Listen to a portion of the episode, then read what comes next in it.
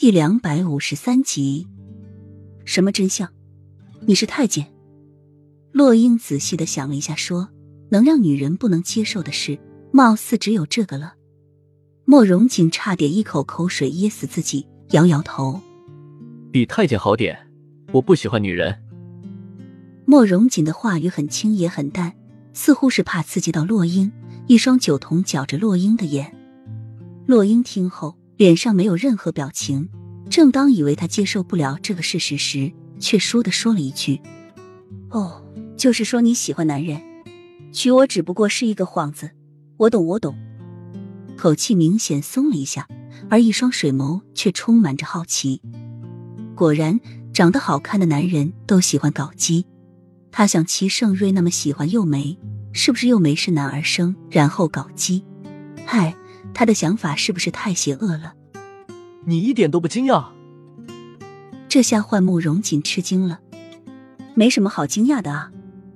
洛英耸耸肩，断袖之癖在古代就有了，而且现代很流行，但美风同性恋已经被世人所接受了。他有什么好惊讶的？难道你喜欢女人？慕容锦一脸狐疑。可可，你的想法能不能光明一点？你一人是同性恋，就认为全天下的人都是同性恋？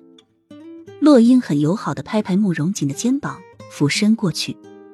你找我做幌子，你是找对了。正好我身无分文，而你又家产万贯。本来我是准备拿到聘礼就跑路的，但是现在没有这个必要了。我们各取所需，我给你做幌子，你就去和你的情人偷偷幽会。而我每天只负责在家里吃吃喝喝带带小孩。听到这个消息，洛英是比中了彩票还要激动。正好他不用带着儿子跑路，整日东躲西藏了。慕容锦满脸黑线，他哪有什么情人？他根本就不敢让人知道他对女人没有兴趣。好，一言为定，谁也不可以逾越。但是你必须还要遵守一点，就是不允许给我戴绿帽子。慕容锦严肃的说：“洛英要笑死了，同性恋的还要在乎这些吗？”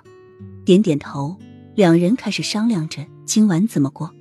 两人都争着要睡床上，并且慕容锦根本不介意和女人睡一起，但是洛英却是极力的反对。